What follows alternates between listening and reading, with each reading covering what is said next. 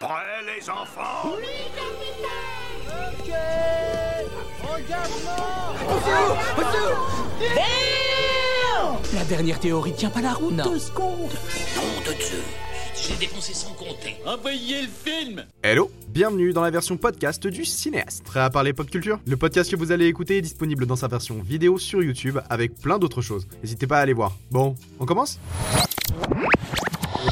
Moteur? Bon, tout est prêt? Parfait. 1994. En plus d'avoir marqué la France avec une danse lascive, elle est aussi marquée par la sortie de l'un des meilleurs films de tous les temps. Avec des films et des séries en tout genre, les scénaristes du monde entier ont redoublé d'idées pour nous faire pleurer dans tous les sens du terme. Cette année-là, on a eu le droit à une chanson qui reste dans la tête, à un discours biblique et à une pourriture communiste. Préparez-vous, la séance va bientôt commencer.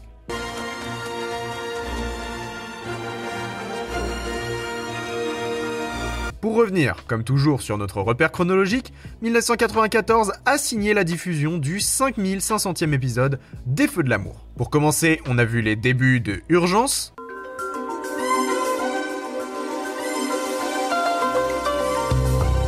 et d'un chien policier dans Rex.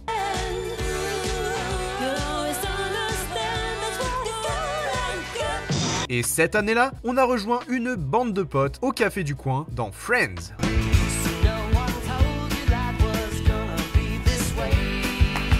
Friends est une série télévisée américaine de 10 saisons, racontant les histoires d'un groupe d'amis vivant à New York. Il est vrai qu'en termes de postulat de base, on a déjà vu plus compliqué, pourtant la série est devenue une véritable référence en termes de sitcom. Alors, comment un pitch aussi simple a-t-il pu atteindre de tels sommets? Pour commencer, je dois préciser que j'adore Friends. Énormément J'en ai souvent parlé dans mes précédentes projections pour signaler des références ou des codes similaires dans le développement des intrigues et des personnages. J'ai rapidement fait un lien avec d'autres sitcoms, mais ce que j'ai omis de dire, c'est que Friends fait bien plus que de la simple inspiration. Le secret de la réussite de la série n'est pas un mystère. Friends est à la base un patchwork. Un collage de toutes les bonnes choses qui ont fonctionné dans l'histoire des sitcoms. Évidemment le tout actualisé pour pouvoir s'intégrer dans les tendances au moment de sa sortie. Pour commencer, et comme je l'ai déjà dit dans ma vidéo sur 1982, Friends doit énormément à la série Cheers dans son décor, son ambiance et son rythme endiablé. Elle est aussi fortement aidée par Madame et Servie qui lui montre comment intégrer le spectateur dans un cercle bien plus privé, au cœur d'un foyer ou même d'une famille. Et sans entrer dans les détails, la série doit aussi beaucoup à certains feuilletons américains comme La Force du Destin ou Les Jours de notre vie qui ont d'ailleurs droit à de nombreux clins d'œil tout au long du show. Avec le docteur Drake. En plus de reprendre et d'adapter des codes existants, la série Friends réussit au fil des saisons à les développer et à pousser au maximum les possibilités qu'offrait ce format. On peut identifier ces changements essentiellement dans le comportement des personnages qui changent drastiquement tout au long des 10 années. Vous n'êtes pas sans connaître l'importance du show dans le développement de l'histoire des sitcoms. Elle est maintenant une référence à laquelle toutes les tentatives de divertissement sont comparées, et des références à la série, il y en a eu un sacré nombre. Alors plutôt que d'explorer la partie connue de l'iceberg de clin d'œil, allons plutôt à la recherche de celles bien mieux cachées. Pour montrer l'exemple, on peut parler de la série The Handmaid's Tale, qui, dans un passage de sa seconde saison, nous montre un personnage regardant un épisode de la sitcom. En termes d'obscurs, lointains et rapides clins d'œil, la série Mr. Robot remporte la Palme d'Or, alors que le personnage d'Eliot tente d'infiltrer un réseau Wi-Fi, on peut apercevoir le temps d'un instant que la connexion est nommée It's like you are always stuck in second gear. On note mon accent anglais sur 20 en commentaire. Phrase qui fait directement écho à la musique du générique de Friends.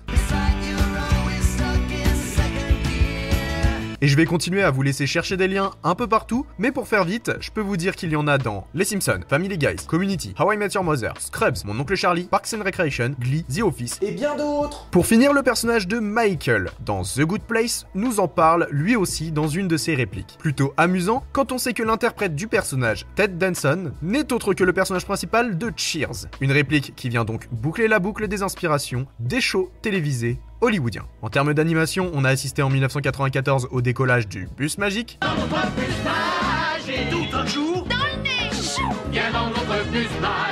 Et à l'arrivée sur TF1 de Spirou.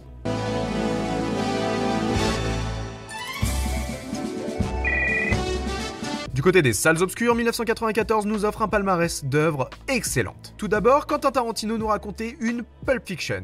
Luc Besson nous présentait Léon et Tim Burton nous racontait l'histoire d'Edwood. Pourtant, c'est bien l'histoire d'un jeune homme sur un banc qui va faire fondre en larmes le public.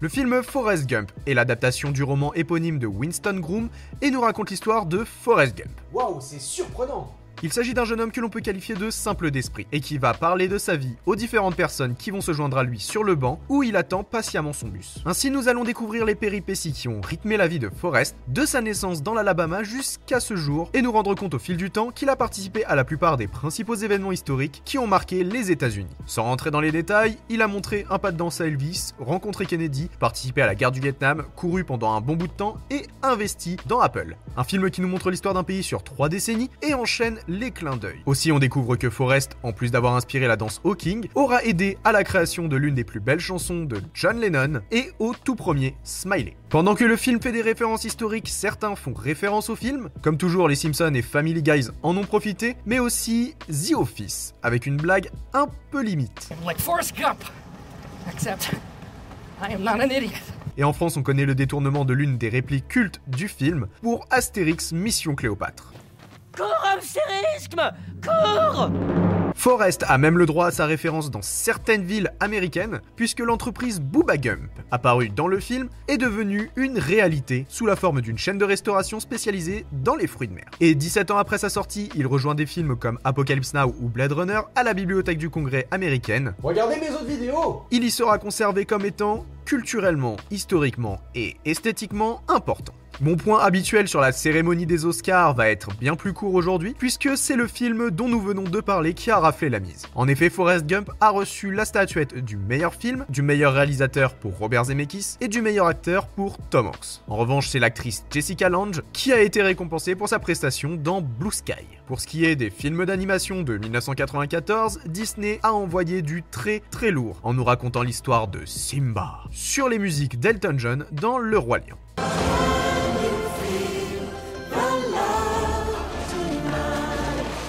Quant au Japon, les studios Ghibli nous présentaient Pompoko. En outre, Jim Carrey était Ace Ventura, Morgan Freeman était un évadé et Kenny Reeves était en galère dans Speed. En francophonie, pendant que Thierry Lhermitte emmenait un Indien dans la ville, notre pays a subi un grand bouleversement. Le public français a fait la découverte de la Cité de la Peur.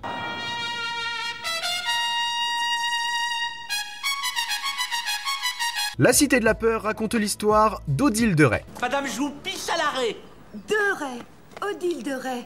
Attaché de presse venant au Festival de Cannes pour y présenter un film qui n'a rien d'extraordinaire et qui se retrouve au cœur d'une enquête après l'assassinat des projectionnistes de son film. Je devrais peut-être arrêter d'en parler, non? Question de sécurité? La Cité de la Peur a été écrite par le trio d'humoristes Les Nuls qui nous offre une prestation dans le film assez incroyable. Le film est une énorme parodie d'absolument tout ce qui se fait au cinéma et va jusqu'à pousser toutes les blagues au maximum, allant même jusqu'à en intégrer dans le générique de fin. Ainsi on peut découvrir l'identité de Batman et Spider-Man. Le film fait énormément de clins d'œil en parodiant des gros blockbusters et on peut citer par exemple Basic Instinct, Pretty Woman ou Terminator.